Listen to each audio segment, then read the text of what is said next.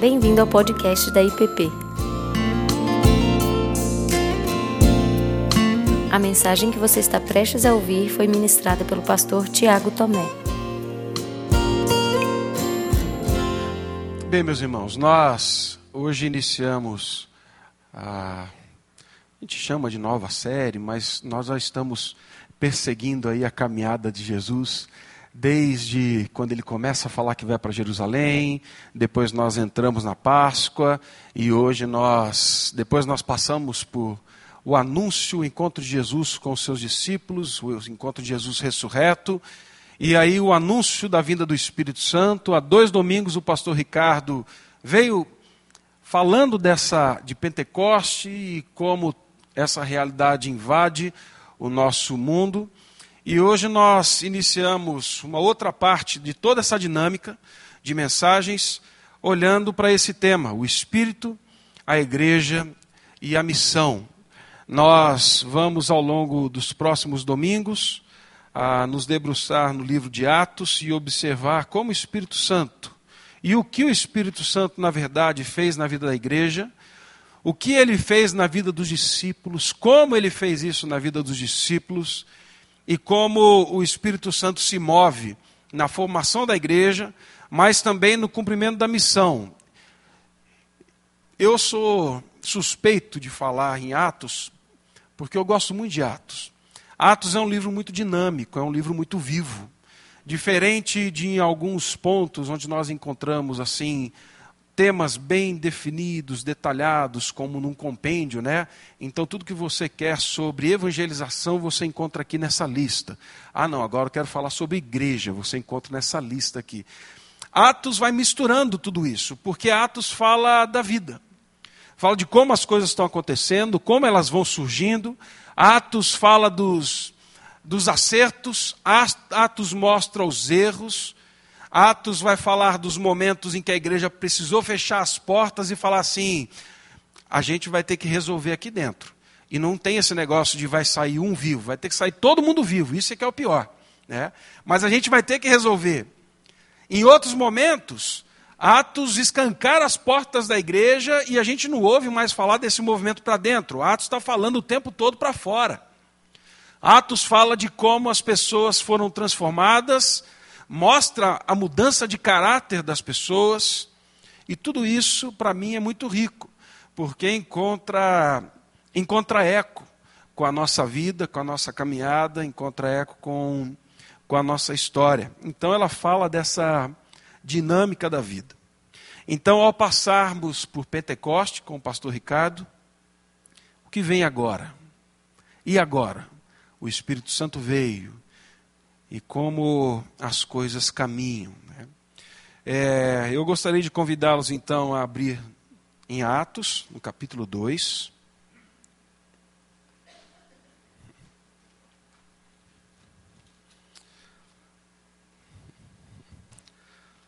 Atos é o segundo volume da pesquisa de Lucas, o evangelista. Atos capítulo 2, eu vou ler do verso 1 ao verso 13, tá bem? Atos 2, de 1 a 13. Ao cumprir-se o dia de Pentecostes, estavam todos reunidos no mesmo lugar. De repente veio do céu um som como de um vento impetuoso e encheu toda a casa onde estavam assentados. E apareceram ali, distribuídas entre eles, línguas como de fogo e pousou uma sobre cada um deles. Todos ficaram cheios do Espírito Santo e passaram a falar em outras línguas, segundo o Espírito lhes concedia que falassem. Ora, estavam habitando Jerusalém judeus, homens piedosos, vindos de todas as nações debaixo do céu. Quando, pois, se fez ouvir aquela voz, afluiu a multidão que se possuiu de perplexidade, porquanto cada um os ouvia falar na sua própria língua. Estavam, pois, atônitos e se admiravam, dizendo: Vede, não são porventura galileus todos estes aí que estão falando? E como os ouvimos falar, cada um em nossa própria língua materna? Somos partos, medos, elamitas e os naturais da Mesopotâmia, Judéia, Capadócia, Ponto e Ásia, da Frígia da Panfilha, do Egito e das regiões da Líbia, nas mediações de Cirene, e romanos que aqui residem, tanto judeus como prosélitos, cretenses e arábios. Como os ouvimos falar em nossas próprias línguas as grandezas de Deus? Todos, atônitos e perplexos, interpelavam uns aos outros: Que quer isso dizer?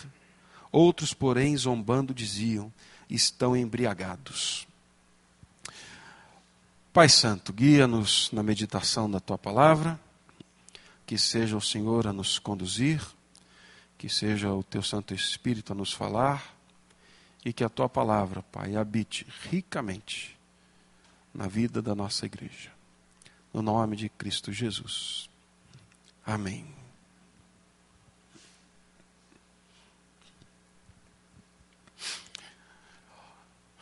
Ainda dentro desse texto que o pastor Ricardo é, abordou no domingo passado, ah, às vezes o nome ele pertence a uma pessoa em particular, ela se torna tão ligado a algo, se torna tão ligado a um objeto, a um produto, que às vezes nós nos esquecemos é, da onde ou qual é a natureza ou o que realmente aquele objeto é de verdade. Por exemplo, é, durante muito tempo eu achei que Cândida era Cândida, não era água sanitária, certo? Quando você comprava leite condensado, não era leite condensado, você comprava o quê? Leite moça, né? Leite em pó não é leite em pó. Leite em pó de verdade é o quê? Leite ninho. Ué, tá certo. É... Isso daí mostra para a gente que às vezes um nome pertence a uma pessoa, está tão ligado a, a um determinado objeto ou um produto, mas nós deixamos de discernir exatamente o que está lá dentro e que a gente pode olhar de diferentes formas ou até mesmo com diferente nome. Né? Oba, por exemplo, é água sanitária também. Né? Piracanjuba é leite condensado. Né? Piracanjuba também é, é leite. Eu ia falar leitinho. É leite em pó.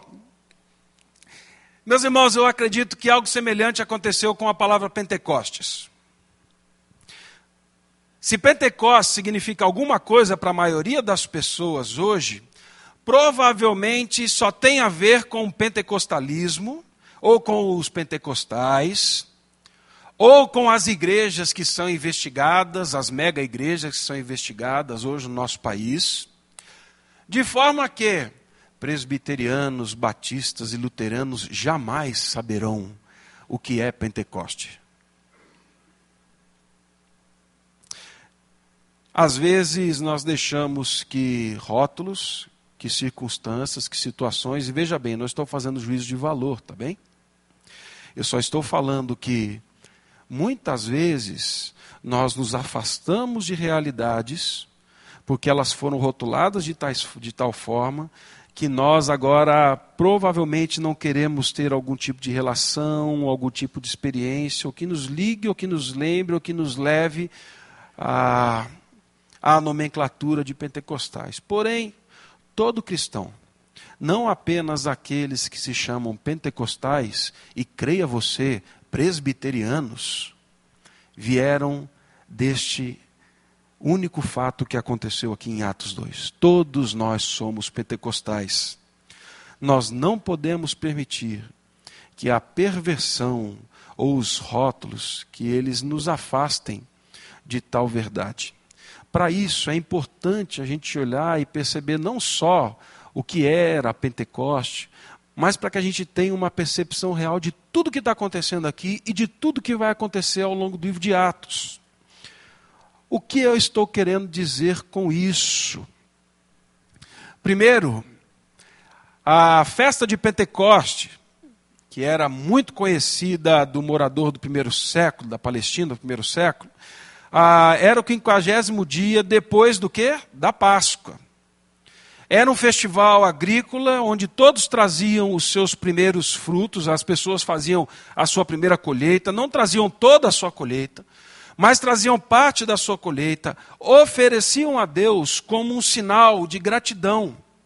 E, em parte, também ofereciam a Deus como oração, como petição, dizendo assim: Senhor, que assim como foi com esta, que o Senhor nos abençoe, que a nossa colheita seja assim. Não só este ano, mas os outros anos, para gerações que vierem. Era também essa oferta da colheita com segurança. O Senhor proveu, o Senhor fez a chuva cair, o Senhor nos deu força para arar a terra, o Senhor nos deu força para colher. Agora nós vivemos porque o Senhor nos permitiu. Nós entregamos para o Senhor, era a festa da colheita. Mas também o judeu não só comemorava a festa da colheita. Para todo judeu, Pentecoste também era um festival que despertava a grande memória daquilo que Deus tinha feito pelo povo judeu lá no êxodo do Egito. Quando Deus cumpriu as promessas que ele havia dito a Abraão, dizendo assim: Vocês vão, mas eu tirarei vocês de lá, e vocês serão um grande povo, vocês vão para o Egito.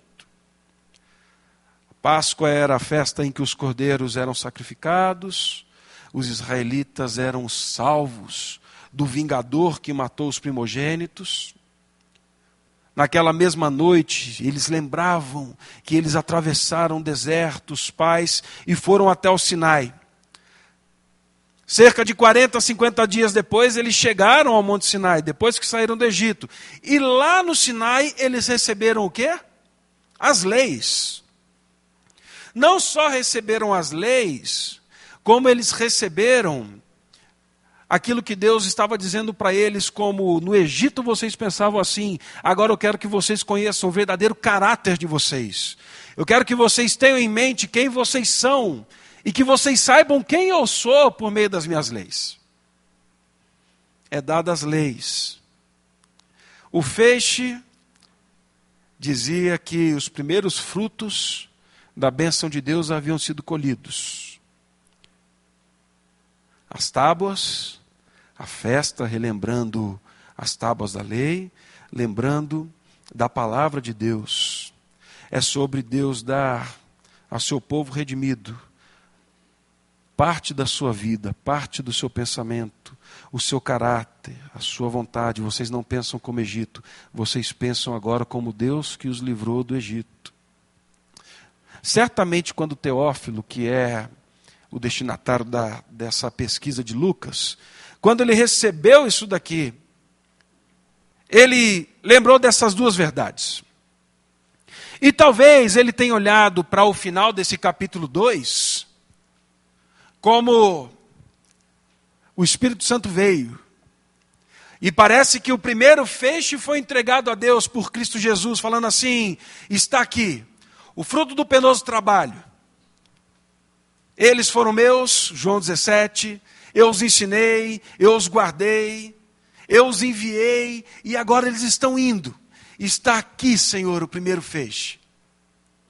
Mas também, Teófilo pode ter olhado essa história toda e visto aqui algo muito além. Pentecostes, a vinda do Espírito Santo, agora não mais uma tábua com dez leis, mas sim o próprio Deus vindo por meio do Espírito Santo e habitando na vida do seu povo. Agora eles não liam leis, agora eles se relacionavam porque Deus habitava neles. Essa era a grande diferença. Quando eles chegaram no Monte Sinai, lá no Antigo Testamento, Moisés subiu e desceu com a lei. Em Atos 1, Jesus sobe ao Pai. E agora, Deus Pai, Filho, Espírito, eles descem por meio do Espírito, não como lei esculpida, mas agora como uma energia dinâmica, uma energia que habita, uma energia que transforma, uma vida que vai comunicar caráter, vontade, que vai falar da ação pastor Ricardo, na semana passada, falou dos benefícios dessa gloriosa vida, da vinda do Espírito Santo, Porém, o que eu quero ressaltar aqui é que através do Espírito, parte desse poder divino, parte do poder criativo, ele vem do céu, e agora ele não é mais lido somente, mas agora ele empodera. Agora ele habita o povo para que esse povo seja a expressão, seja o caráter, seja a manifestação de Deus na história. Foi para isso que ele criou Israel, foi para isso que ele elegeu Israel, é para isso que ele chama o seu povo. Ele continua fazendo a mesma história. O objetivo não era dar uma espiritualidade que tornasse as coisas na terra irrelevantes. O ponto era transformar a terra com o poder divino. E começar essa transformação por aquilo que de mais precioso Deus havia criado, que era a mente, o coração, a vida dos seguidores de Cristo. Esta é a verdade de Pentecostes para todos aqueles que invocam, para todos aqueles que seguem, para todos aqueles que confiam. Esta é uma incompreensível verdade, mas é uma gloriosa verdade, porque ela tem implicações avassaladoras, mas tem implicações redentoras para todos aqueles que entendem que em Pentecoste, Jesus estava deixando diante do Pai a primeira colheita, mas ele estava deixando também a presença não de uma tábua, mas estava deixando de si, para que estes fossem habitados por ele.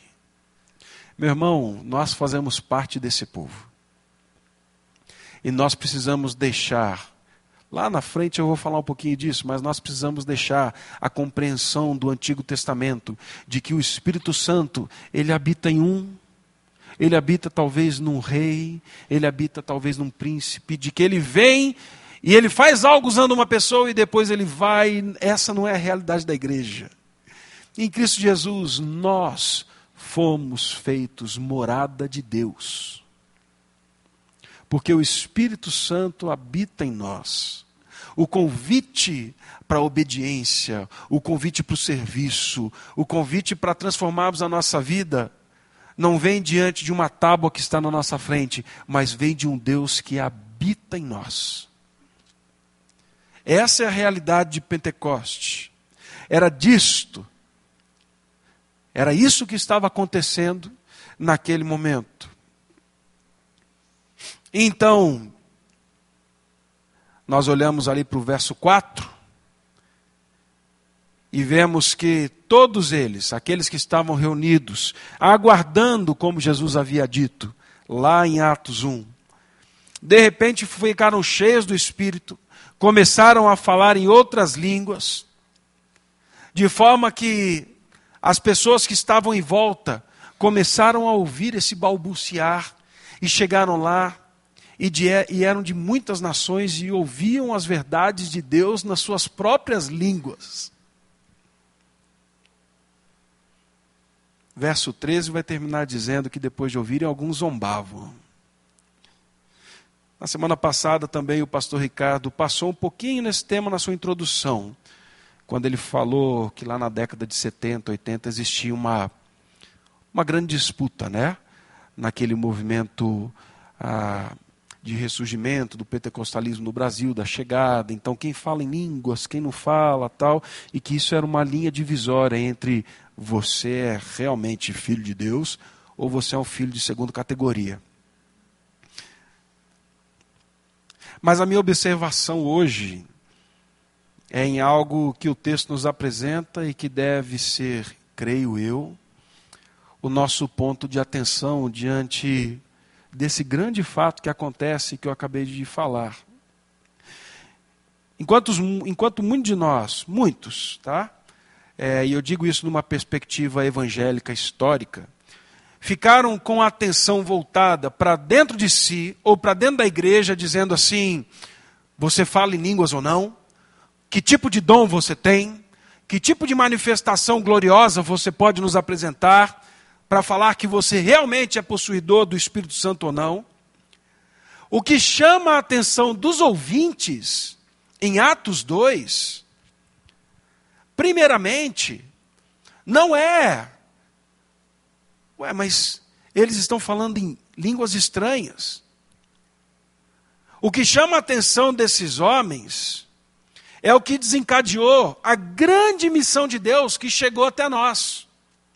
O que chama a atenção desses homens é o que está escrito no verso 6 e no verso 11. Falavam em outras línguas. E nós ouvimos as verdades de Deus na nossa própria língua. Como pode?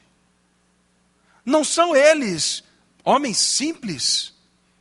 E agora falando das verdades de Deus na nossa própria língua materna, ou seja, o que chama a atenção e o fato em si não é falar uma língua estranha. O que chama a atenção é que homens e mulheres de todas as nações, como diz o texto de Atos, ouviram as verdades de Deus de forma que compreenderam na sua língua materna. podemos ouvi-los contando sobre as ações de Deus. Então, meu irmão, o que eu quero chamar a atenção neste momento não é o fato em si de falar línguas ou não, mas sim de que pessoas necessitam ouvir o que Deus fez, a história de Deus em Cristo Jesus, de forma que elas compreendam de forma que elas entendam, de forma que faça sentido. Toda a questão de Atos 1 era de como Deus iria cumprir aquilo que havia prometido para Abraão, sobre o seu governo salvador, sobre Israel, como seria a bênção para todas as nações. A questão tinha a ver com o desafio de Deus cumprir aquela palavra em ti serão benditas todas as famílias da terra. E aí, quando o Pentecostes vem, o que acontece é isso. Às vezes nós ficamos olhando para dentro, enquanto o que em faz é nos jogar para fora. Não adianta, e eu não estou falando aqui de novo, não estou entrando no mérito de falar ou não em línguas, o que eu estou dizendo é: não adianta falarmos em línguas se isso não resulta em gente que se rende a Cristo, porque essas pessoas falaram e pessoas ouviram da gloriosa verdade de Cristo Jesus e se renderam a Cristo Jesus e tiveram a sua vida transformada. Então, mais do que falar em línguas, nós somos chamados a sermos pessoas da palavra de Deus. Famílias abençoadas que agora abençoam outros. Gente que ao falar revela as grandezas de Deus. Nós somos habitados por Deus. Somos habitados pelo Espírito Santo para falarmos nos muitos ambientes sobre Cristo Jesus. Atos 2 fala que naquele dia, por conta da festa de Pentecoste, de muitas nações ah, muitas pessoas de muitas nações estavam ali.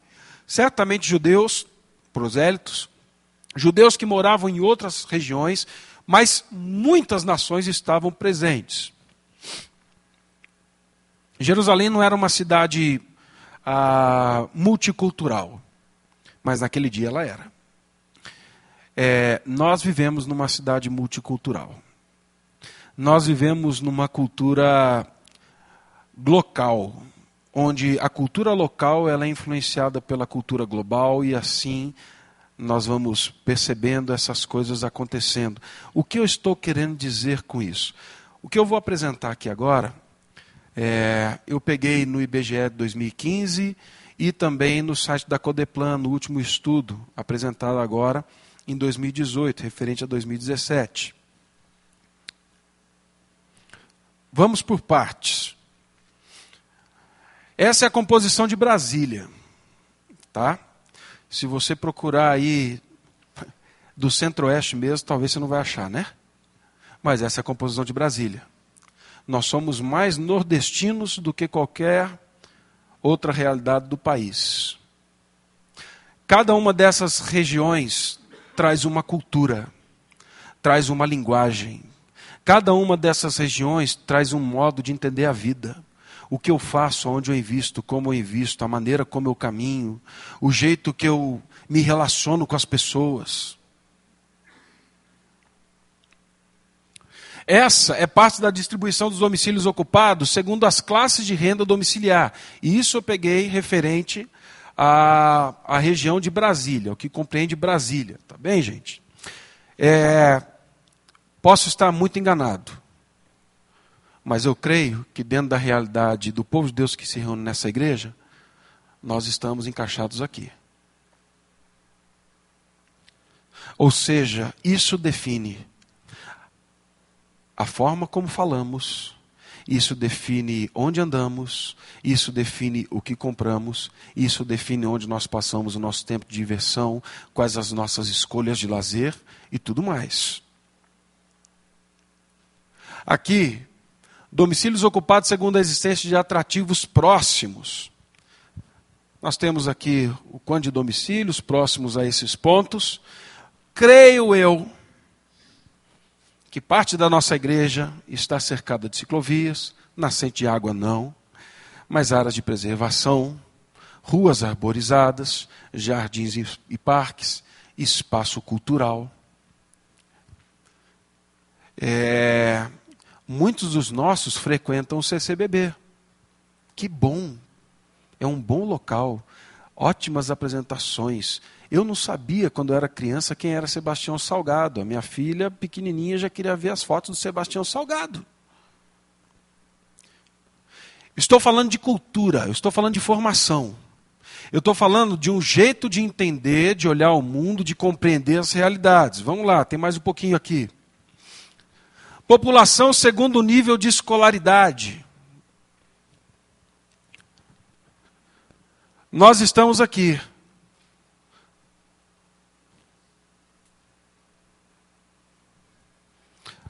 A nossa comunidade caminha dentro dessas duas colunas. E mais, população por nível de escolaridade superior, segundo as regiões administrativas. Por onde caminha a nossa igreja? Onde nós estamos morando? Gente, nós vamos pegar dali e nós vamos vir aqui até um terço. Tá? Vicente Pires, Taguatinga, tal, e por aí vai. Eu estou mostrando isso daqui porque essas realidades falam de uma linguagem. Essas realidades falam de um jeito de abordarmos as pessoas, de conversarmos com as pessoas, de apresentarmos o Evangelho para elas. Não é isto que define o Evangelho, mas existe um caminho. Todas essas realidades apontam para uma ponte, apontam para ganchos, ou seja, para linguagens que Deus nos deu por graça e que Deus nos colocou por graça nesses locais para que pessoas possam conhecer a verdade do Evangelho. O último e mais assustador, e esse é o recente da Codeplan, essa daqui é a pirâmide etária de Brasília. A maior população de homens e mulheres estão na faixa etária de 25 a 29 anos. Ou seja, uma geração totalmente tecnológica. Repensando como a vida é, até mesmo conceitos de morte e tudo mais. Pastor Tiago, o que, que essa, esse arroz doce tem a ver com feijão?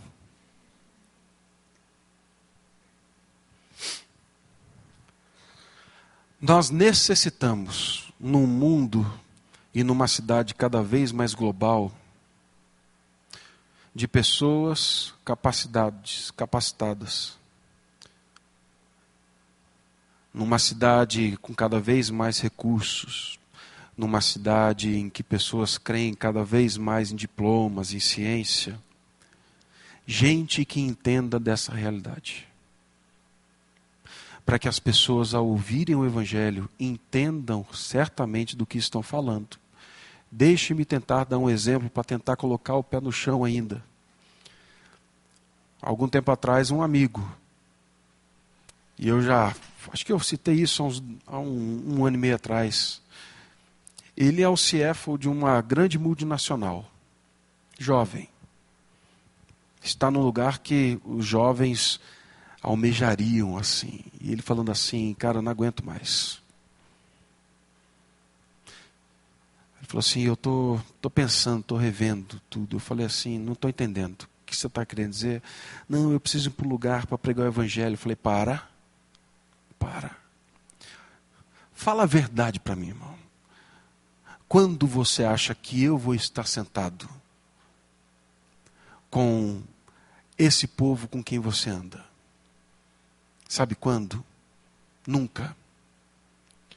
Você está no mais alto escalão dessa multinacional que está presente em todos os países. Deus te colocou lá justamente porque você é um economista. Mas um economista para a glória de Deus. Você tem uma linguagem, você tem um acesso, você tem um jeito de acessar o coração que eu não tenho. E é por isso que Deus colocou lá. Então, ao invés de você querer sair de lá, está na hora de você entender ou se reevangelizar. Para você entender o que Deus quer que você faça naquele local.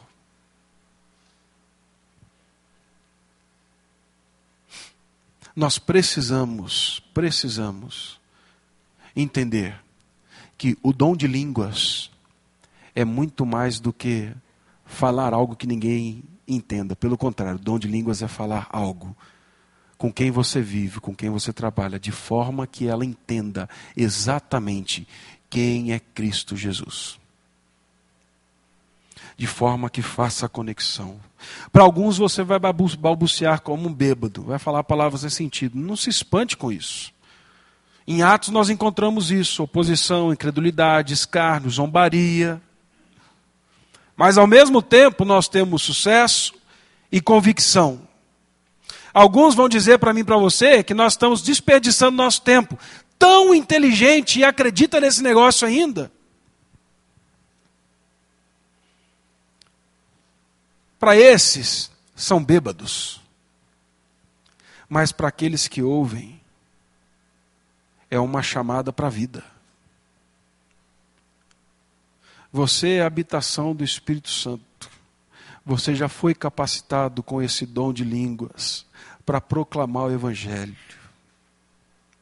Então, meu irmão, espere, almeje que pessoas à sua volta compreendam a grande história de Deus. No ambiente que você vive, no ambiente em que você está, porque Deus te deu o que deu de formação Deus te colocou para você morar onde você mora. Deus te colocou para atuar onde você atua.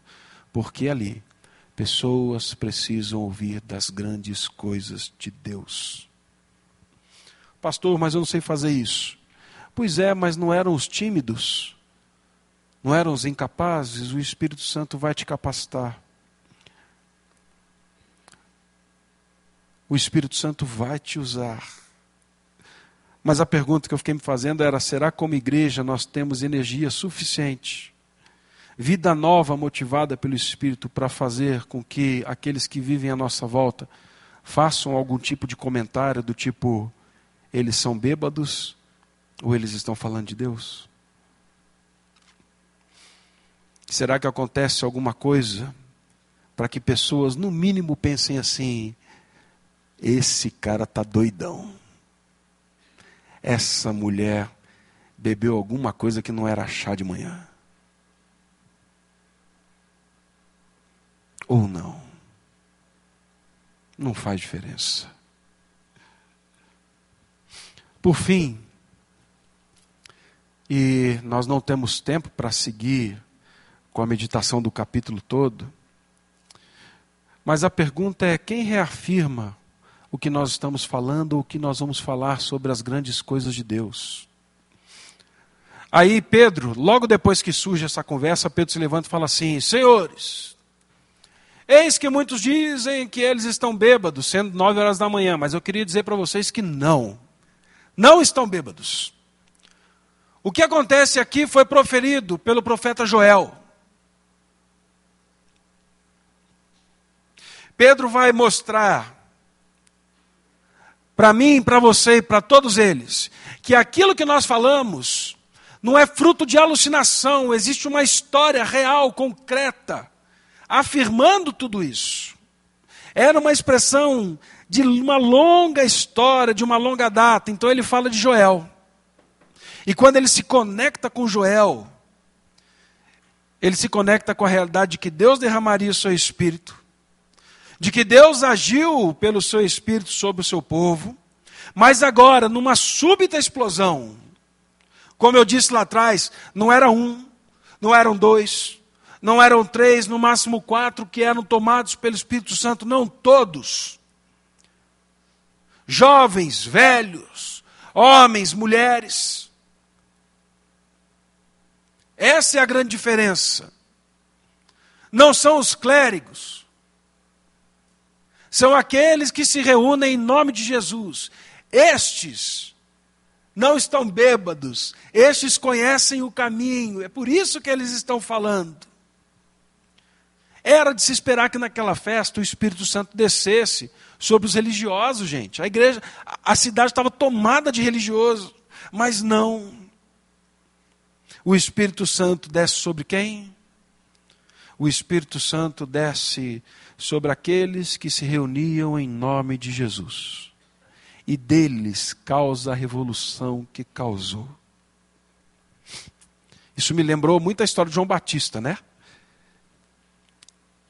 Ué, mas, o, mas ele não tinha que estar falando no templo e agora está falando no deserto? É, o templo tinha sido usurpado, a cadeira do sacerdote tinha, tinha sido vendida, Anás e Caifás aumentaram o preço. E aonde Deus vai falar? Vai falar dentro do templo? Deus fala assim: não, eu vou falar por meio de João Batista. Aonde? No deserto. Meu irmão, onde você está hoje?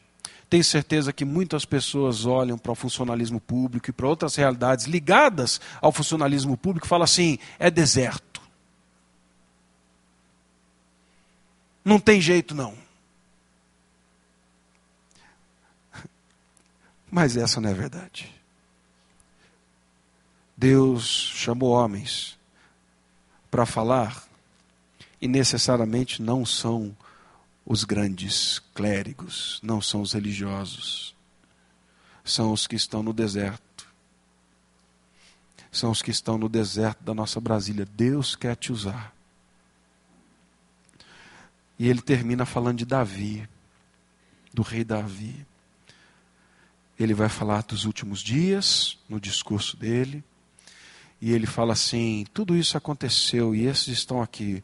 É por causa da ressurreição de Jesus, nada mais e nada menos. Ou você acha que aquele que falou que o justo do Senhor não verá o seu corpo ser decomposto, ele estava falando sobre si mesmo. Davi não estava falando de Jesus, Davi estava falando de Cristo. Esses homens estão falando do Cristo que ressuscitou. A ressurreição de Jesus, ela é explicada por Pedro para aqueles homens, de forma que eles entendessem, pegando um fio da meada da história deles, que é a nossa também, mas os situa dentro dessa realidade muito maior. Ele é rei sobre a vida. Ele ressuscitou. Talvez para as pessoas com quem você conviva, você vai falar assim: Cara, eu tenho que contar uma história para você. Conhece o rei Davi? Ele vai falar assim: Rapaz, além de beber, você usou alguma outra coisa. Mas a sua história é a história da grande ressurreição de Cristo Jesus porque Ele te resgatou, Ele tem mudado a sua vida, Ele tem mudado a sua história, Ele habitou você por meio do Santo Espírito dele. De tal forma que a sua vida, assim como a vida daqueles homens, foi a ponte para chegar nessa fé histórica, para chegar em Cristo Jesus. Nós somos ponte nós vamos caminhar sendo ponte. Dessa forma, nós somos testemunho. Então Pedro termina falando de um fato, daqueles homens ancorados em outro fato, até chegar em Cristo Jesus. Essa é a nossa mensagem. Isso é Pentecoste. Ele nos apresentou, ele habitou em nós, ele nos capacitou a falar a linguagem da nossa geração, e ele nos situa com uma fé que tem base, tem chão, tem raiz.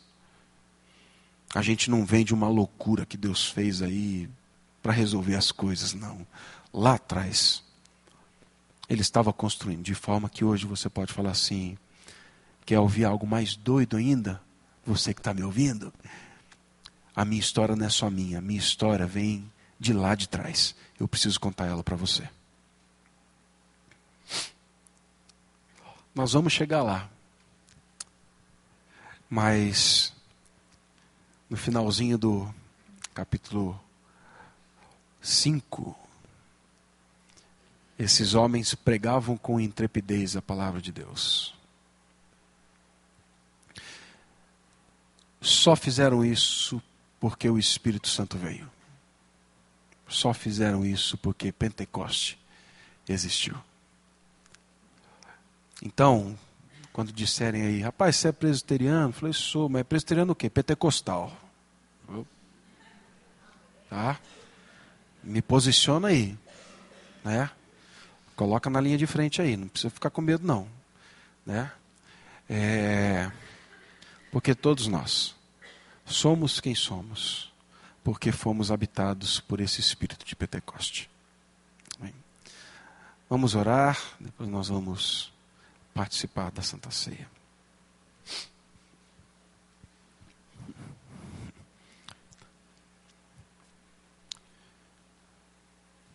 Pai Santo, nós te agradecemos porque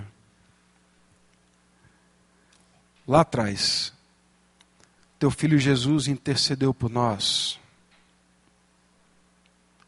não só na cruz, mas quando orava pelos seus discípulos, por aqueles que um dia viriam a crer nele. Nós te louvamos porque nós somos fruto dessa intercessão que vem acontecendo na história. Nós te louvamos porque nós somos fruto daquilo que aconteceu lá em Atos 2, naquele pequeno lugar em Jerusalém. Nós te louvamos porque aquele mesmo Santo Espírito habita em nós.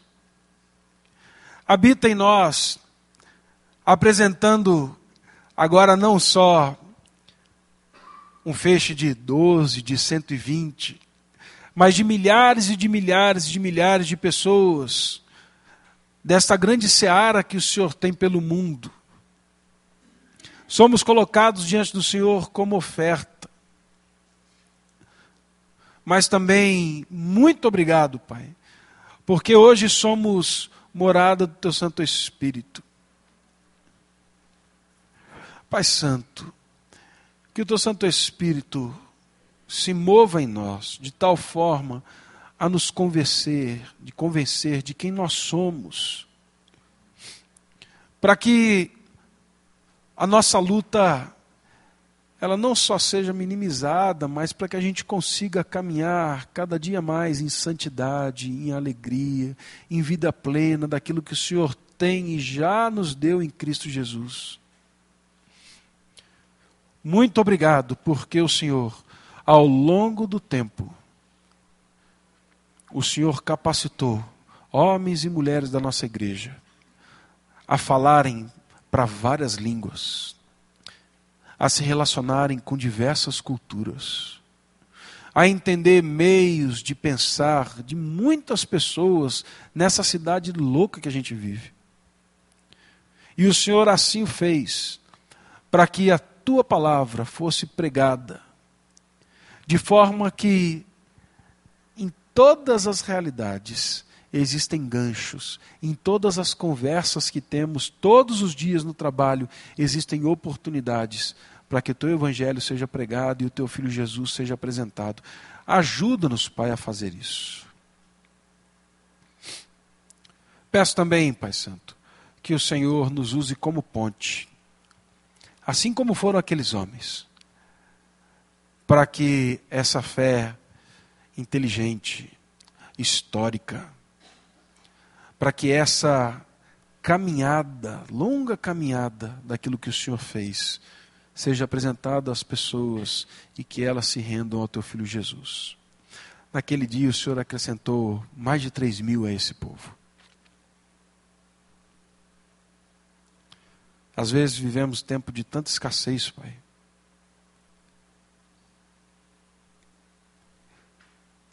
Eu clamo que por misericórdia o Senhor conduza a nossa igreja para que possamos ver e possamos louvar o teu santo nome por pessoas que vieram aos pés de Cristo Jesus por meio daquilo que o Senhor tem feito em nós, Pai Santo.